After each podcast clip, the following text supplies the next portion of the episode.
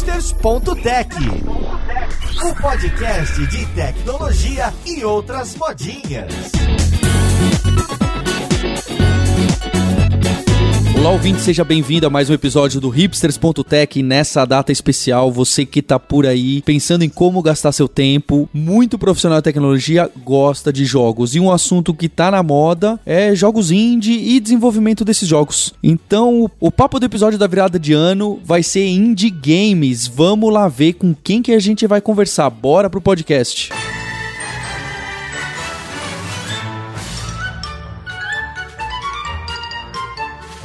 Então eu queria dar um oi diretamente de Brasília pro Guilherme Prado e pro Guilherme Moreira, que são desenvolvedores e são podcasters também lá do IndieCast, um podcast dedicado a esse assunto, que tá o link aqui na página do Hipsters. Como vocês estão, pessoal? Fala, Paulo, beleza? Fala, gente, tudo tranquilo? Aqui é o Guilherme Moreira. Oi, Paulo, tudo bem? Tudo bem, Maurício? Aqui é o Guilherme Prado. E o Guilherme Prado já cantou a bola junto com a gente pra variar. Está o campeão Maurício Linhares. Como tá, Maurício? E aí, pessoal, aqui tá tudo tranquilo, né? E e, hoje eu continuo tendo mais jogos do que tempo para jogar.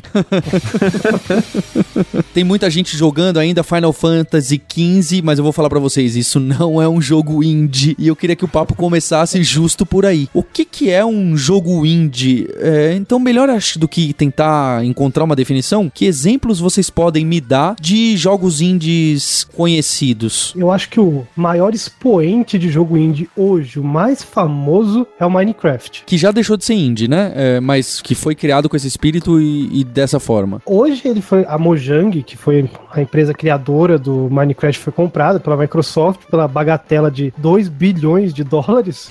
Então é um indie rentável, né? Vamos chamar assim. que modéstia, né? É, eles conseguiram esse sucesso gigante aí, mas em, em, termos de história, os jogos indie eles são um pouco mais antigos, né? Eu lembro que, que lá na, na, nas idas dos anos 90 tinha muito aquela coisa de que você pegava o jogo num CD, né? E o jogo instalava, mas você não conseguia jogar ele até o final. Você tinha que comprar uma chave, alguma coisa assim, aqueles sharewares, né? Que era o, o, o que você via em revista. E muita gente usava isso aí, né? O cara desenvolvedor sozinho, eles usavam esse método para distribuir os jogos naquela época, né? Nessa época teve muita revista especializada em shareware. É, é essa... compre a revista e vem o CD. É. que você comprava por causa do CD, né? Não da revista. Mas isso depois se tornou uma prática da indústria de games, né? Eu mesmo, por exemplo, tive acesso ao Age of Empires primeiro pelo shareware dele. E é um super AAA, um super famoso. então eles abriram o caminho, né? Eles mostraram, olha, Exatamente. dá para distribuir por aqui e o resto da galera acompanhou isso aí. Na verdade, é bem mais antigo ainda que isso, porque a distribuição de jogos por disquete, né, até antes do CD, ela começa na década de 80 e, e ela, é o, ela é a grande criadora da ideia de shareware. Você tinha revistas, olha, olha que absurdo, né? Na década de 80 já tinha isso. você tinha revistas que distribuíam o código-fonte do jogo na revista, e aí você tinha que ir lá e digitar o código-fonte. aí eles... em base, em linguagens às vezes é, específicas de cada plataforma que tinha. Aí depois veio um pouquinho uma evolução disso, em que ele já vinha o disquete com o, programa compilado, o jogo compilado, muitas vezes completo, você pagava o valor da revista. E aí veio uma terceira grande leva, final dos anos 80, com os sharewares, em que eles te davam uma parte do jogo jogo, ou às vezes o jogo completo, mas você tinha que pagar para desbloquear o jogo. É bem parecido com o que tá acontecendo hoje, que você ganha um jogo, você paga cheio por um jogo cheio, mas para jogar ele sem bug você tem que comprar um DLC, entendeu? mas Guilherme Prado, até aí a gente ficou só com o exemplo do Minecraft. Então, voltando para essa época do shareware, seja em CD ou seja em disquete, que outros jogos são muito reconhecidos e que podem ser classificados dessa forma? Acho que o mais famoso, principalmente para quem era nascido nessa época, não tem como não ter visto, é o Doom. Acho que todo mundo viu aquela cópia do Doom escrito: se jogar um shareware, você tem que ligar pro, pro um número aqui nos Estados Unidos para desbloquear e coisa do tipo. Esse acho que é o mais famoso. Ele é um jogo que saiu depois de outros jogos que a mesma empresa, a ID, ela fez que eram sharewares também. Um que ficou bastante famoso foi o Command King, que é o primeiro jogo da ID, né? O que botou a, a ID no mercado. E ele botou justamente por uma característica que ninguém nunca tinha conseguido desenvolver nos computadores, que era fazer jogo de plataforma rápido, trocar as sprites rápidas, fazer o cenário ser animado. Isso foi uma grande questão do Carmack na época. O John Carmack aí, um, uma das, das, figuras principais atrás do Doom, do Quake e do Commander King. Eh, você lê esses documentários, a gente deixou aqui um link do YouTube para um que é aberto. O Commander King, inclusive, antes ele fez um Super Mario, né? Na época do Mario 3. Isso. Ele fez o Mario 3 com uma cara de Mario 3 e mostrou pra Nintendo. Falou: Olha, Nintendo, eu tô conseguindo fazer com que tudo seja redesenhado na tela com uma frequência alta, porque esse era o problema dos computadores e que os videogames conseguiam fazer bem, porque ele criou um algoritmo que percebia que muita coisa na tela não mudava, então só precisava pintar aqui e ali. E, e a Nintendo até falou: Gente, eu não tenho interesse em jogar, em fazer o Mario rodar num PC, porque eu quero vender videogame, eu não, não quero. e sabe o que é curioso? Esse caso da Nintendo, basicamente ela segurou isso até 2015, 2016, que só agora ela vem a colocar os seus jogos em plataformas móveis e, e vender as franquias do Mario para outros lugares. Um fato curioso nisso, teve jogo da Nintendo que saiu para outras plataformas. Ah, é? Saiu pro 3DO, um Zelda. Olha só. Ele é podre. Não, não, não vão atrás desse jogo. Podre, podre, é podre, podre. Mas eles tinham um contrato bizarro lá e saiu no 3DO. Graças a Deus é bizarro, né? Porque aí pelo menos desistiram da ideia. Bem, esse Commander King, eu, eu até imagino, se vocês olharem as imagens e ver um pouquinho a história, que tem essa cara de indie. Mas o Doom já não é um pouco grande, já não envolveu muita gente e até outras pessoas e produtoras investindo dinheiro, a gente pode colocar isso como indie? Eu acredito que o Doom, ele fique um pouquinho fora do que hoje a gente espera de uma empresa, de um jogo indie. Talvez o Return to the Castle of Wolfenstein 3D, ele tenha mais um, uma cara de indie. Embora, quando a gente pega, por exemplo, para ler um livro muito bom, recomendo a todos, Masters of Doom, você percebe que no fundo o Doom foi feito por quatro pessoas, praticamente. É, mas é, naquela época que jogos não, não necessitavam de um budget de 200 milhões de dólares e de 400 pessoas, né? não, e, e, o pior é que na, no desenvolvimento tanto do Wolfenstein Wolfenstein quanto do Doom foram criadas técnicas, tanto de pseudo 3D, de animação de sprites, que não existiam na época. Então, assim, além de ser uma equipe pequena, era uma equipe muito fora da curva. Só de você ter na sua equipe John Carmack e John Romero, você já tem uma equipe que vale por umas 15 pessoas, né? É. Não é para qualquer um.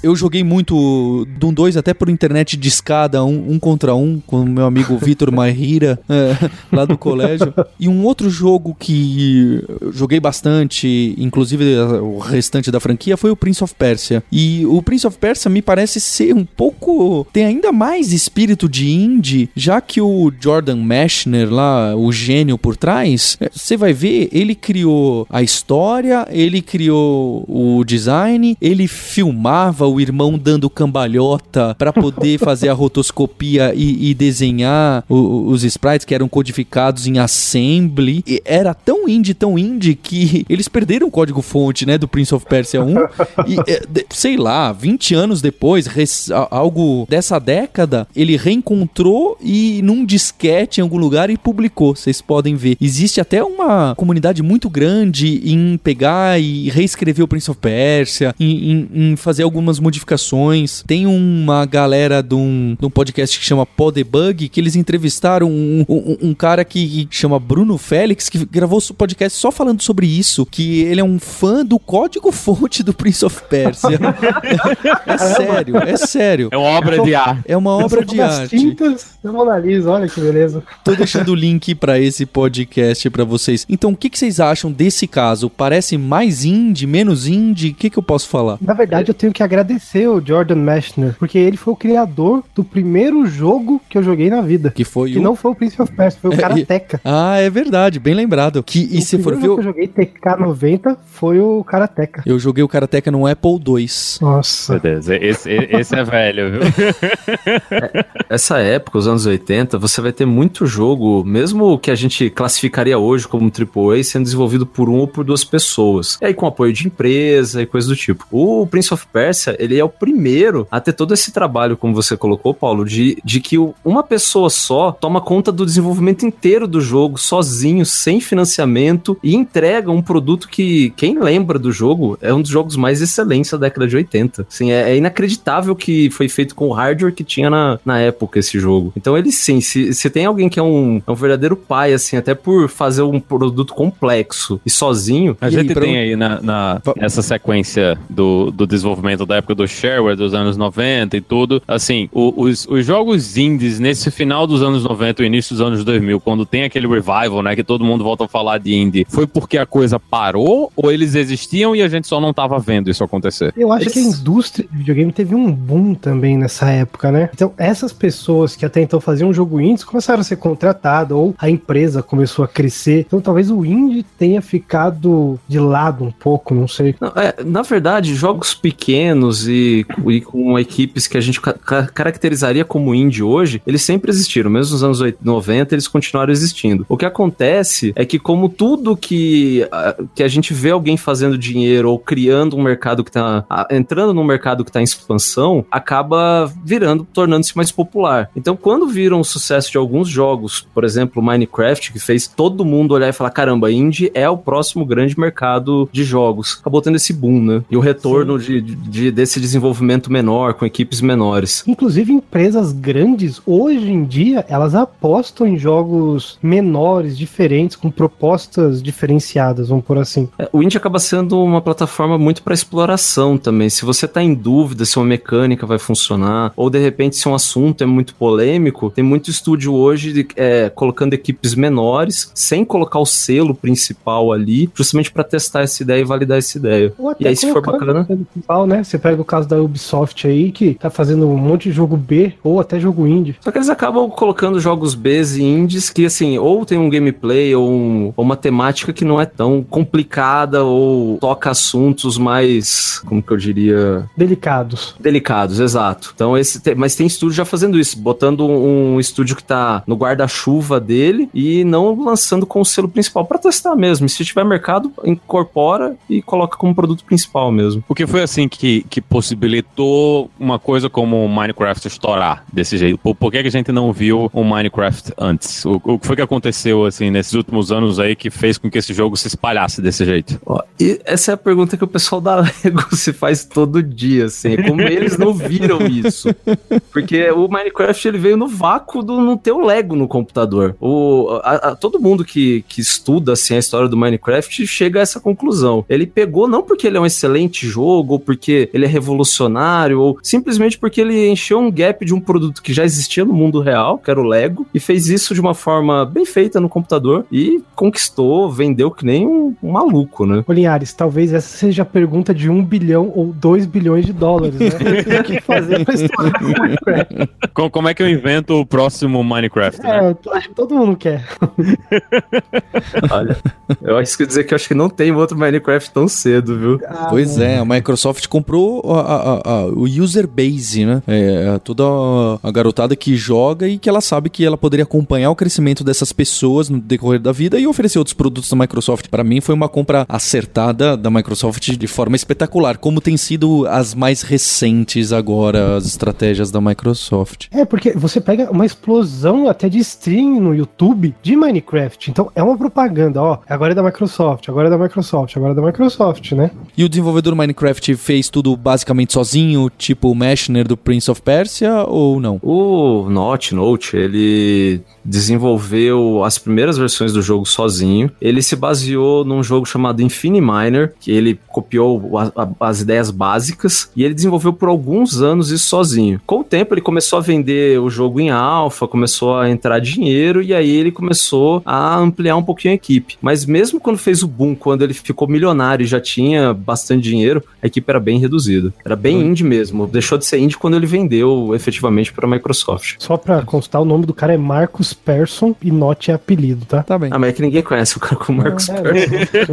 Note- o site dele é o note.net. Eu, eu não sabia, descobri recentemente. Ele é membro do Partido Pirata da Suécia.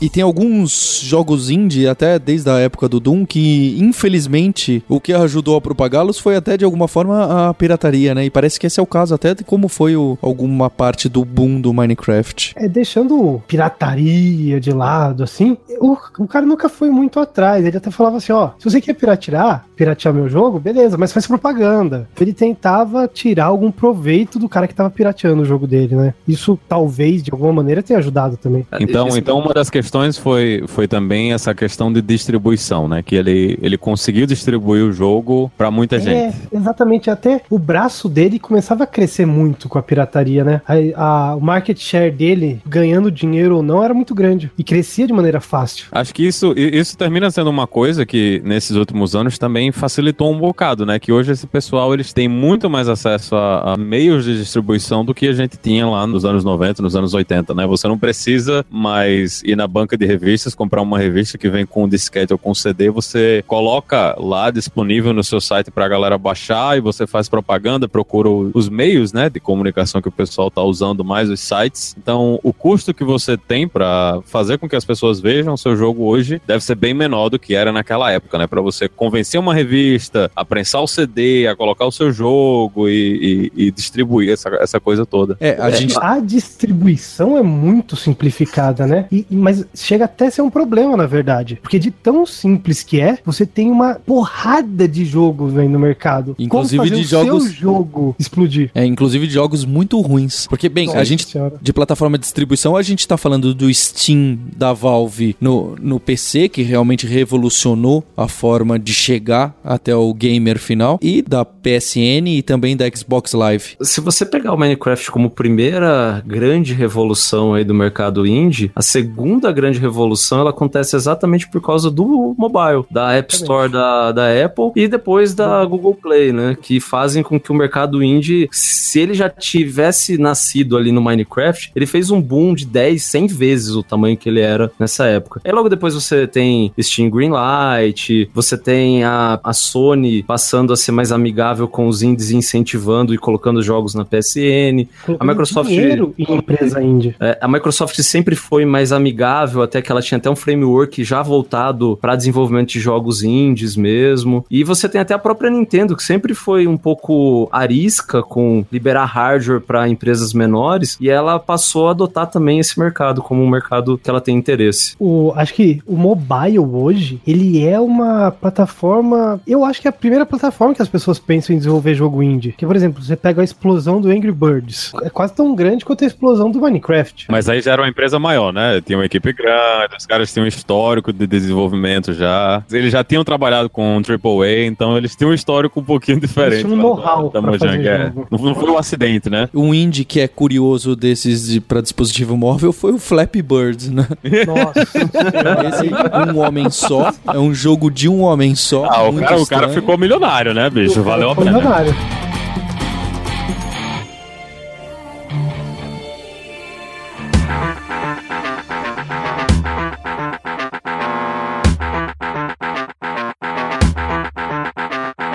Eu queria pra ficar pé no chão pro ouvinte, então, mais exemplos. Um de, de jogo de dispositivo móvel, indie com pouca gente, outro de PlayStation, outro de Xbox e outro de PC. Que exemplo a gente pode dar? Um só desses. Não precisa nem que vocês gostem ou não. O exemplo mais conhecido. Posso dar um que abrange os- as três plataformas. Ótimo. Depois a gente fala um de cada. Claro. Tem um jogo excepcional chamado Limbo, que ele tem pra todas essas plataformas. E eu acho que ele incorpora muito bem o espírito do que é um jogo indie hoje. Porque ele toca em assunto delicado, tem uma mecânica diferenciada, tem uma arte diferenciada. É, acho que essas três características é importante ressaltar, correto? Tentar ser um tipo novo de jogo com essas características que você falou. O gameplay, a, a arte e, e um storytelling bem focado, né? Eu, eu- já joguei o Limbo, eu confesso que ele não me, não me prendeu, mas também outras pessoas vão atirar mais pedras ainda.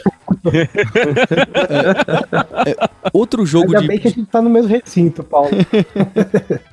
O- Outro jogo de PlayStation indie que é, é- é bastante famoso e não me pegou. Ei, lá vem, lá vem, lá vem. Ó, vai, vai falar mal do Journey, quer ver? Não, Exatamente o Journey. velho. Não, não, diga não, isso. não, não, Ah, não, Paulo, não, Paulo. Não, Gente, não. O, Pa- o Paulo, encerrar a gravação. é, o Paulo, o Paulo tá velho. Se a idade Gente, tá afetando aí a cognição O dele. bom é que Journey. quando o Paulo for mais velho ainda, ele vai gostar de Journey. Não, mas, ô, Maurício, o Journey, ele me pegou justamente por eu ter ficado mais velho. Ele Ah, cara, começa, sei lá, acho que tem mais é sentimento. lindo, É. Olha só, o, o Journey é o que eu, eu tenho alguma crítica com qualquer tipo de jogo, independente dele ser indie ou não. Todo mundo fala, ah, Paulo, mas você tem que jogar um pouco mais. Eu, eu confesso, eu joguei 45 minutos. Ah, Paulo, mas você tinha que ter jogado um pouco mais. Então eu tenho que sofrer 45 minutos, não gostar do jogo. Eu que tô errado, é o jogo que tá errado. Ele devia ter me prendido. Ah, um- mas você, um pouco você tem que mais sofrer um cedo. pouquinho. O Metal Gear 5 começa uma merda também, mas depois que você passa da primeira missão, ele melhora. Mas você Mas- tem, tem, tem, tem o sofrimento. Mas essas coisas dos jogos indies, eu acho que também passa muito. É, é diferente de um AAA, porque eles querem atingir muito mais gente. O jogo indie, ele, ele já vai ter um mercado bem mais restrito, né? Eu lembro que quando a galera tava falando de Braid e todo mundo falava, e Braid é do caralho, Braid é incrível. E quando eu joguei Braid, eu disse, bicho, isso aqui é Mario com Prince of Persia Sands of Time, só que muito menos interessante.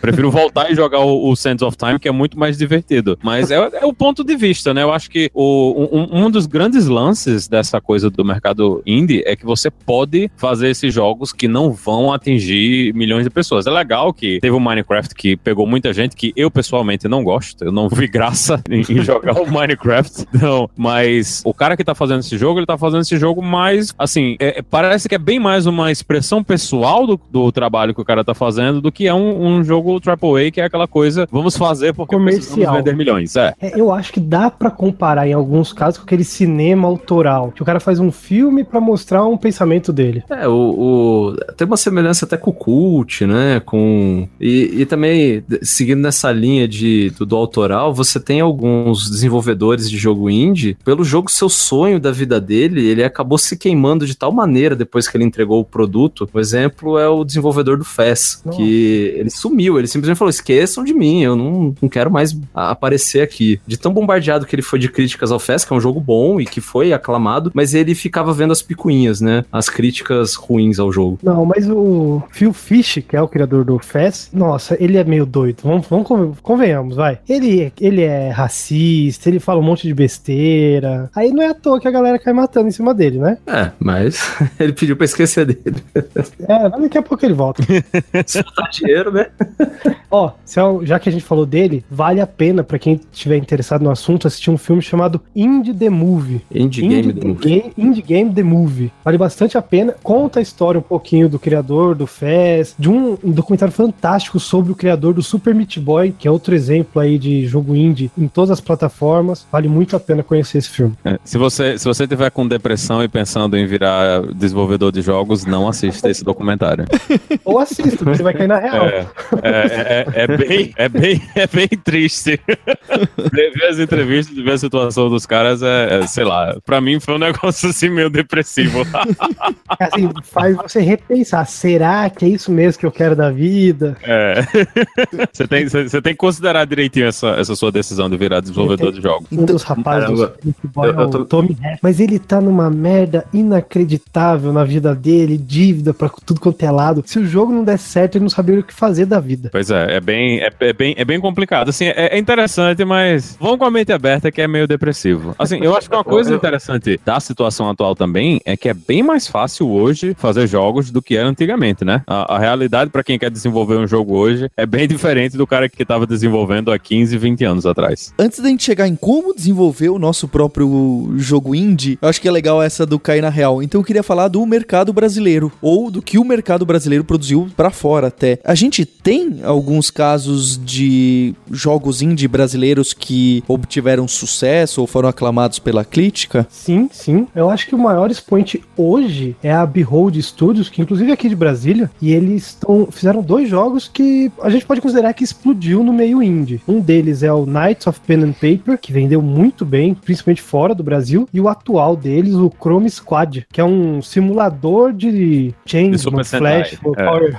Power Rangers, e tá fazendo um baita sucesso lá fora. Inclusive ele foi crowdfunded, não foi? Ele, é, bom, as plataformas de crowdfunding, eles apoiam o indie. Não é apoiar, é meio, acho que é o termo errado, né? Mas é, é uma nova casa pros indies, né? Inclusive pros indies, o crowdfunding tá tão forte que tem muito desenvolvedor famoso de jogos antigos que não conseguiu publicar a versão nova porque o estúdio não, não- decidiu não dar 100 milhões de dólares, que acaba indo pra esse lado. É, Vocês lembram de algum exemplo? Tem alguns desenvolvedores bem famosos. O nome é em japonês, tá? É o Koji Igarashi. Ele tá fazendo um jogo chamado Bloodstained, que basicamente é um sucessor espiritual do Castlevania Symphony of the Night, que é o maior Castlevania que tem. Tá tendo o remake do Shenmue também, né? Que o pessoal da SEGA resolveu não, Remake não financiar. É, é o- ele, ele tá dizendo que é continuação, né? Vai ser, o, teoricamente, é o. Shenmue 3. Isso, e teve o caso do Mighty Number 9 também, que eu agora eu esqueci o nome do, do produtor, que é uma, Foi. seria um sucessor espiritual do Mega Man. É, foi um fiasco, né? Esse aí não, não rolou, não. Foi, foi terrível. O jogo é terrível. Eu, Mas saiu, eu o jogo saiu. Saiu, saiu. O jogo saiu, mas foi bem aquém do que quem financiou imaginava. Eu tô na listinha do Bloodstained e tô na, na, na listinha do Shenmue. Tô com fé de que um desses dois vai, vai, vai sair. Bloodstained tá com cara de ser muito bom. Mas, né, né? Entre tá com cara de ser muito bom e sair muito bom, tem uma diferença bem grande. Mas o Shenmue 3, ele tá com uma controvérsia aí, porque a Sony tá injetando dinheiro nele também. Então ele começa a falar, pô, mas como assim? Não foi a galera que financiou? É, mas eles só injetaram dinheiro depois que o, o crowdfunding foi um sucesso do dia pra noite, né? Rola muito essa manobra, que até é o que tá deixando muita gente bem bravo, do cara lançar como se fosse indie e pedir o crowdfunding, e na verdade ele já tava acertado com algum estúdio ou com alguém pra injetar dinheiro se o crowdfunding decolasse. Um exemplo é o Peter Molyneux que fez isso e foi massacrado recentemente. Peter Morino é o do Black and White, E correto? do É. Populous. E do Populous.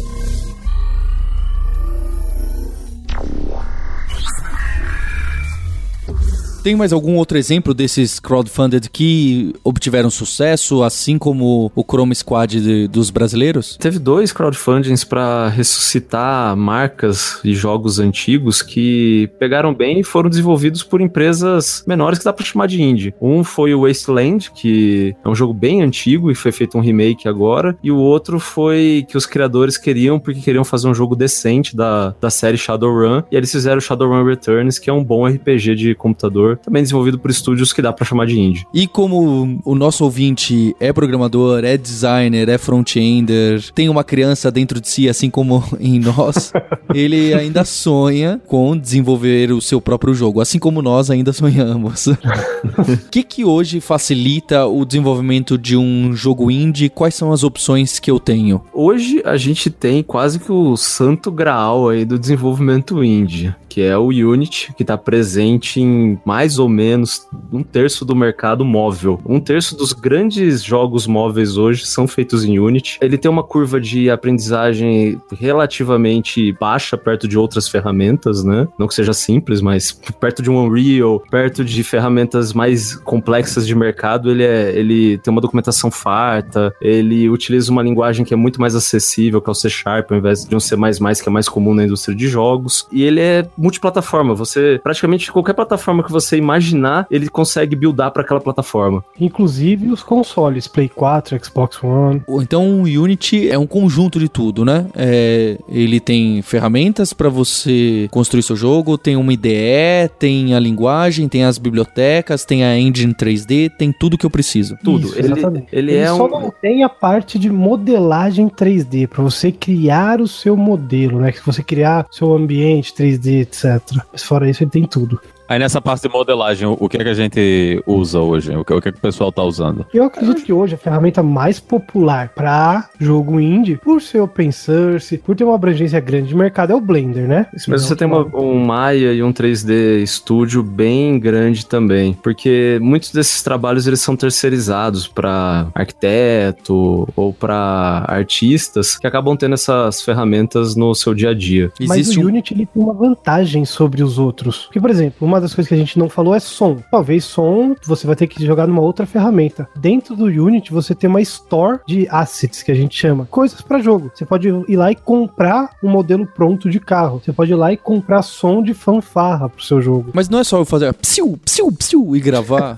e... o jogo Lucas deu certo. Então, dentro do Unity, eu posso comprar essas coisas que eu, como programador, não saberia fazer. Tipo, a arte mesmo e, e música, essas coisas. Tem isso lá disponível. Tem um Tem. botão dentro do Unity, ele já abre a loja do Unity, e aí você tem, tem uma fartura de assets que, que você tem como comprar. Você tem desde textura, de imagem, imagem 2D, você tem personagens modelados, você tem personagens modelados e animados, você tem vegetação que se mexe, enfim, tudo que você imaginar que você precisa para desenvolver um jogo vai ter na loja do Unity. Não necessariamente com a característica que você quer pro seu jogo, mas dá sim para você montar um jogo com cara de jogo grande só com os assets da loja. Ah, então é muito mais fácil pra começar, né? Pra você ter uma ideia, tem assets complexos, como por exemplo inteligência artificial, pathfinding para pro personagem poder andar e achar os caminhos corretos no mapa, prontos lá. Você compra isso e coloca no seu jogo. Então, de repente, se você não é um programador que entende disso, ou ainda você é só um artista que quer, quer colocar uma ideia em execução, tem muita coisa na Unity pronto na loja pra comprar, né? Pra E você. até coisas mais simples também, né, Prado? Por exemplo, controle pronto para todas as plataformas,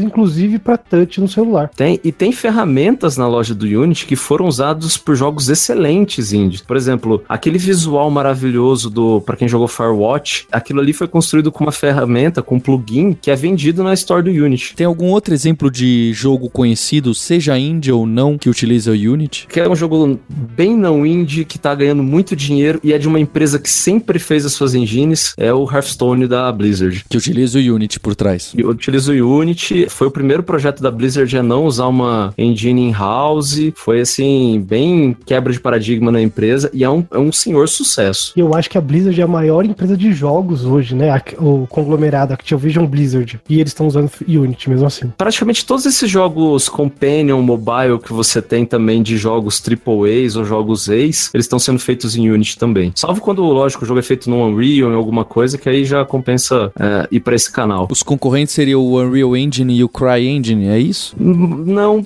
então, a- a- o que acontece, um dado de, de pesquisa é de que um terço do mercado é de Unity, o outro um terço é de engines in-house no, no mercado mobile, né? Tô pensando nesse mercado mais Unity, mais indie. E aí depois vai tendo, aí nem tanto engines, mas frameworks em que o pessoal aproveita para fazer um- uma engine meio que in-house. E aí o Unreal mesmo, ele tá com 2 a 3% do mercado hoje móvel, porque ele- ela é uma ferramenta mais parruda do que o Unity acaba sendo usado pela indústria, porque tem equipes maiores e, e tem maiores recursos para desenvolver. A curva de aprendizado do Unreal é muito maior que a do Unity. E além da curva ser maior, a, o Unity ele também é, utiliza uma linguagem que é mais popular hoje, que é o C Sharp, do que o C++ que o Unreal usa. Inclusive, você tem a opção de usar JavaScript, que é ainda mais simples, né? Mas o, o foco hoje, até na documentação e nos exemplos que você encontra, C Sharp. E pelo que eu sei, também tem formas mais simples de a gente tentar criar o próprio jogo. Já é velha aquela ideia daquele monte de, de aplicações tipo RPG Maker. Acho que inclusive tem um que se chama literalmente RPG Maker. Mas, mas há outros. Só pra constar, o RPG Maker tem uma porrada de jogos sendo vendidos na Steam que foram feitos com RPG Maker. E que não E são cauda longa. Deve ter uns que são até interessantes e,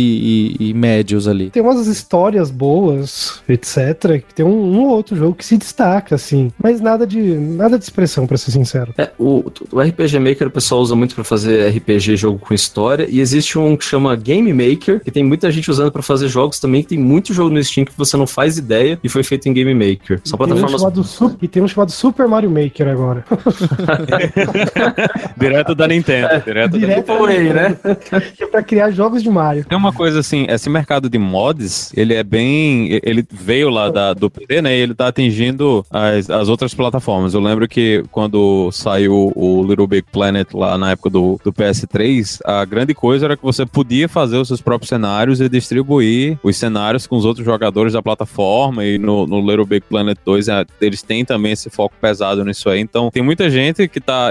As ferramentas que se usam pra fazer o jogo, né? Eles estão disponibilizando aí para o pessoal construir outras coisas. É engraçado como o assunto volta, né? Porque isso remete muito forte ao Doom, que uma das coisas que fez o Doom explodir foi que você podia criar seu próprio nível, distribuir pra galera, e inclusive a ID distribuiu os cenários criados pelos jogadores depois, que é o Ultimate Doom, Ultimate Mix, alguma coisa assim. Eu lembro disso, mas até no Doom 1 isso era feito de maneira proposital ou é porque a molecada hackeava aquele monte de arquivo .dat, ponto não sei que e descobria que era muito simples a maneira que estava organizada? Eu, na minha cabeça, porque... tinha o Map Editor. É, não, é porque é o seguinte, existe uma ferramenta que eu não, é, eu tô especulando, porque a ferramenta era da, da ID e não, eu nunca vi ela ter sido distribuída por canais legais. Eu acho que essa ferramenta vazou e aí o pessoal usava, porque com o tempo todo mundo teve acesso à mesma ferramenta que o Romero usava para montar os, os mapas, os níveis do Doom. É, os arquivos eram WAD, não, é, não era DAT, lembra? Era WAD. Isso. acho que um, um, outro grande exemplo disso aí foi, foi o, o, o Dota, né? Os, os, jogos, os jogos Dota que são crias de um editor de Warcraft, né? Exatamente, mas aí o Warcraft ele de fato vinha com editor de níveis. É, outro que foi muito amigável à criação de mod foi o Unreal. Assim como o Quake, né? Foi da mesma, meio que na mesma época, o Unreal e o Quake eram bem editáveis. O Unreal mais ainda, que veio um pouco depois. Sim, o Unreal ele, ele tinha ferramentas mesmo sendo distribuídas com o, o jogo Unreal que permitia a criação de mods de forma facilitada. Eu vou falar facilitada porque era bem complexo na época fazer isso. A documentação era bem rasa. O nascimento da Unreal Engine como engine sendo usado por outras empresas, ele nasce justamente dessa cultura de mod em cima do primeiro Unreal.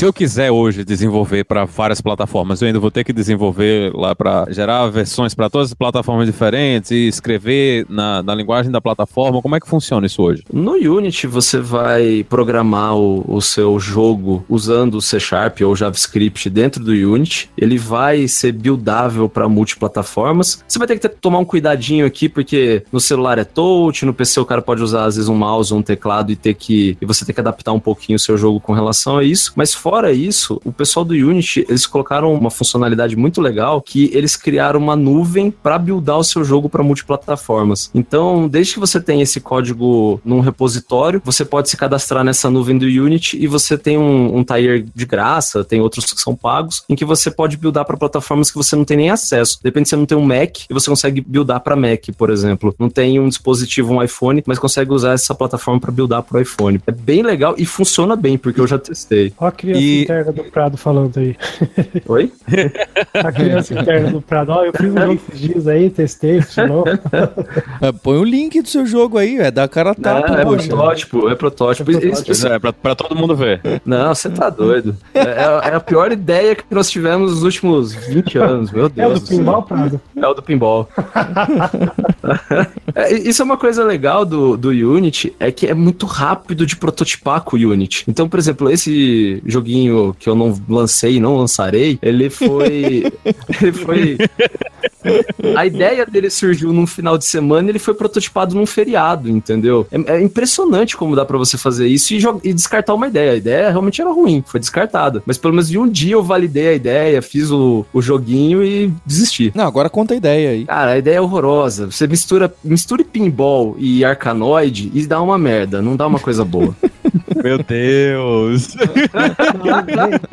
Agora eu fiquei curioso pra ver o que é, que é essa mistura, bicho. Como foi que isso Aí, Eu tô tipo também, Aliás. Fica de lição de casa fazer em três horas no, no Unity, se você tiver que ler a documentação. E a nova onda aí do, do, do mercado, o, a realidade virtual, tem é, essas ferramentas já tem suporte a isso já? O Unity foi responsável por mais de 90% dos jogos que foram feitos para o Samsung VR e ele tem uma parcela significativa do mercado da, das grandes plataformas de VR aí, do HTC Vive, do Oculus Rift. Uh, ainda não tenho os números porque a, a, os jogos foram publicados ainda para o PlayStation VR não são, não tem um número muito elevado, mas possivelmente está saindo coisa pro PlayStation VR com o Unity. E o Unity está preparado para todos. Olha, não sei... você falou aí do VR. Eu acho que o VR hoje é uma plataforma indie. Certamente. Que não tem jogo grande. Ah, não, não, tem jogo grande, não. Desculpa, não tem jogo. A verdade é que não tem jogo. Aquelas coisas que eu joguei ali, chamar de jogo, você precisa de, de boa fé e ser amigo do cara que fez, porque, ah, parece uns caras aí em tudo e você sai dando tiro e soma quantos tiros você deu. É, mesmo do PlayStation, talvez agora saindo, logo agora do Resident Evil 7 e algumas coisas novas, vá, vá, vá caminhando. Mesmo o Batman lá ainda ainda estamos engatinhando por aí. Mas, é, é, mas mesmo assim, é um ponto muito a favor dos jogos indie. Porque geralmente, por serem jogos menores, tá aí, você pode testar uma experiência VR que você queira, uma ideia, etc. Mas você tá falando que a indústria é covarde. Deixa pros indie ralar, se pegar, pegou, a gente entra, se não pegar, a gente é, nem perdeu tempo. É isso aí.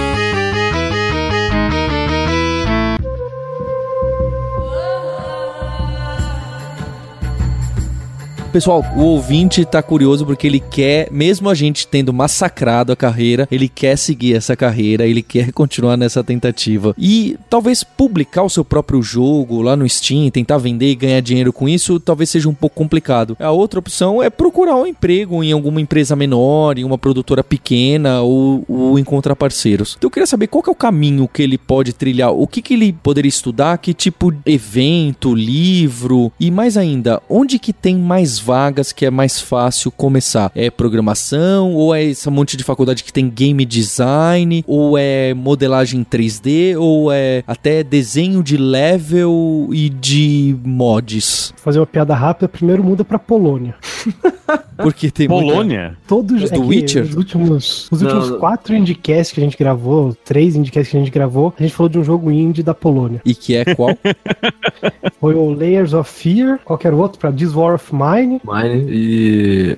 Caramba, você ah, me pegou. Não, a gente falou do Punch Club, mas ele é russo. É, Punch Club é russo. Mas só mudar pro leste europeu aí que você já tem uma chance aí de virar desenvolvedor de jogo indie. É, o, o mercado brasileiro ele ainda é muito pequeno, ele tá nascendo, as empresas brasileiras estão cada vez mais conseguindo captar recursos aqui via Lei Rouanet, via incentivo da Ancine. Então, assim, tá surgindo. É muito incipiente, o Moreira citou a Polônia. A Polônia tem programas maravilhosos de, de apoio à, à indústria de produção cultural, coisa que a gente, na parte cultural de videogames, ainda tá fraco aqui. Mas é, tem mercado para praticamente tudo que você imaginar. Se você gosta de programação, tem mercado para desenvolvedores. Se você gosta de arte, tem mercado lá fora, né? Tem mercado para se você gosta de modelar em 3D. Se você gosta de estatística, tem mercado para estatístico dentro de videogame. Tem, tem mercado para economista, tem mercado para todo mundo. Então assim, não necessariamente você precisa ser da área de TI para ter mercado no mundo dos videogames. O Natal passou recentemente, mas ainda há tempo de gastar dinheiro com bobagem. Eu queria saber de vocês é, então, dicas de jogos indie que devem ser jogados. Eu quero ser o último. vale qualquer coisa, não precisa ser algo recente. Eu recomendo pegar o, Castle Crashers. É um estilo de jogo que foi muito parte da minha infância, mas parece que ficou esquecido, que é o jogo de briga de rua, né? Que tá, tá lá na época do, dos clássicos Streets of Rage. O Castle Crashers é muito divertido. Tem pra PS3, o, e 360 e Xbox One, então é, é facinho de achar. Bom, eu vou começar apelando que, na minha opinião, esse ano saiu o, o, melhor jogo indie dos últimos tempos e, se bobear, o melhor jogo indie que eu joguei, que é o Firewatch. Esse jogo é imperdível. Esse jogo deve estar em promoção de final de ano. Se não tá, na próxima semana deve estar. Ele não é caro e ele é fantástico. Ele é fantástico. Ele tem história, ele tem uma arte maravilhosa. Ele só não tem muito gameplay. Há uma controvérsia aí de que ele você é joga um pouco ele, né? É, de que ele não seria um jogo. Mas ele é. Ele é um jogo, ele é lindo e é e a minha indicação indicação, assim, 2016, o que teve de 2016 bom. Só pode recomendar um ou pode recomendar uma porrada? Manda bala. Um que ele é excepcional no nível do Firewatch em questão de história é um chamado Life is Strange. Se você quer ver uma história legal, diferente, compra, que você não vai se arrepender. É fenomenal, tem para todas as plataformas, exceto mobile. Então, esse é o que eu mais recomendo. Fora os outros que a gente já falou durante o cast, né? O Limbo é uma obra-prima dos jogos, embora o Paulo não goste, não entendi até agora por quê. o Paulo é pelo menos triste, não, não gostou de gente, Journey. Pelo menos não é tão ruim quanto o Journey, vai. Vou, vou nossa! nossa, nossa! Certo que tá no fim, né? Ah, eu vou embora. Tem um que vale muito a pena, que o, o Linhar citou, que é o Braid, mas pra fechar a minha indicação, eu quero fechar com um chamado Bastion, que ele é um RPG por turno turno, etc. E ele é completo, a música é excelente, a arte é excelente, a história é legal, mas nem tanto quanto Life is Strange e Firewatch. Mas se eu tiver que recomendar um hoje é o Bastion. O Life is Strange, todo mundo me indicou, aí eu joguei a primeira hora de jogo, nem animei. Dali a pouco eu tava jogando a segunda, a terceira, a quarta. Fui trabalhar, eu, puta, eu quero terminar esse negócio, não vejo a hora de acabar o dia. É um excelente jogo. Bizarramente bom. Tem dois que a gente já conversou a respeito, não aqui no podcast, mas que o, o Guilherme Moreira e o Guilherme Prado já me aconselharam. Eu quero saber que é o jogo lá do visto falsificado do passaporte pra detectar. Papers, please. Nossa, isso é muito bom. Como chama esse? Papers, please. E, e como que é? Co- conta aí qual que é o gameplay? Cara, o gameplay ele é fantástico. Você, você é um agente de imigração. A sua função é checar passaporte e carimbar passaporte. E, e não é de qualquer imigração, né? É de um país eslavo. É, é uma analogia à Rússia, aquela cortina de ferro, de poder deixar só residente entrar, não poder deixar a gente sair, coisa do tipo. É, não pode deixar espião, tem que ter cuidado com quem entra. A, a historinha, a historinha hoje, se você olhar com principalmente a, a crise de imigração na Europa, o jogo ele tá bem, bem no, no tempo atual, né? O A- Papers, Please é o exemplo máximo do que é um indie, pra ser bem sincero. Isso que eu ia o cara falar. tava na fila na alfândega falando, putz, eu acho que isso dá um Dava jogo. um jogo.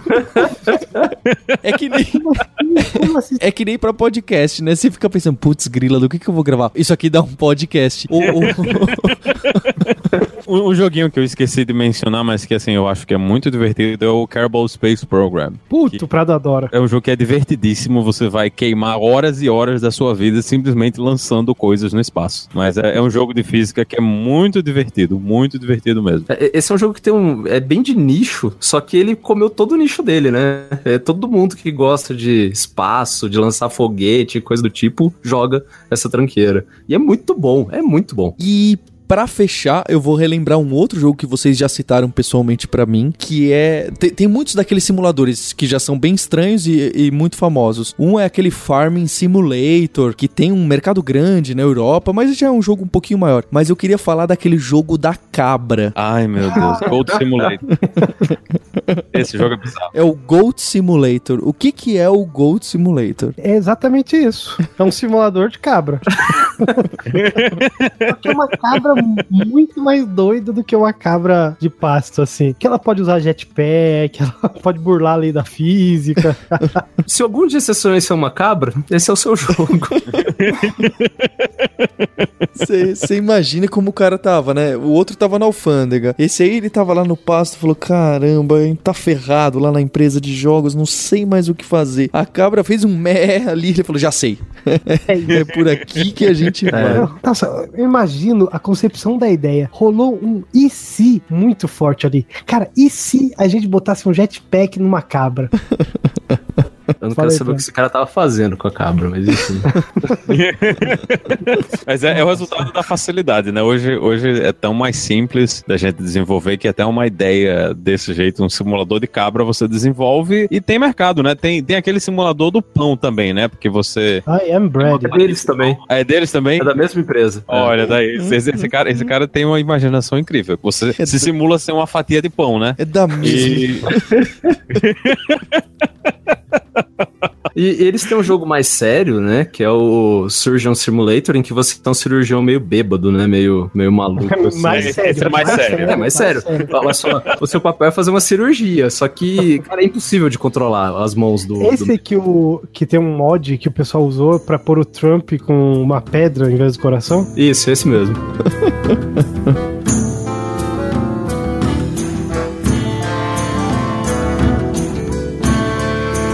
Acho que agora a gente tem muita coisa pra jogar no pós-natal e agora durante o ano novo. Eu queria agradecer a presença dos podcasteiros do Guilherme Prado, do Guilherme Moreira e ao Maurício Linhares sempre com a gente. Eu sinceramente não sei como o Maurício Linhares tem tempo de conhecer tanto de código, tecnologia, e ainda jogar essa montanha de, de jogos de videogame.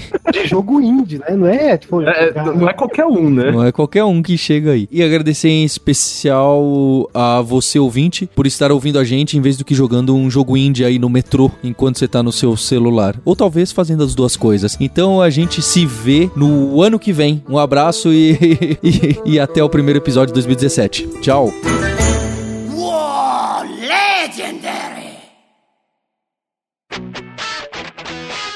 Você ouviu o hipsters.tech, produção e oferecimento alura.com.br, cursos online de tecnologia e Kaelon, ensino e inovação. Edição Radiofobia, podcast e multimídia.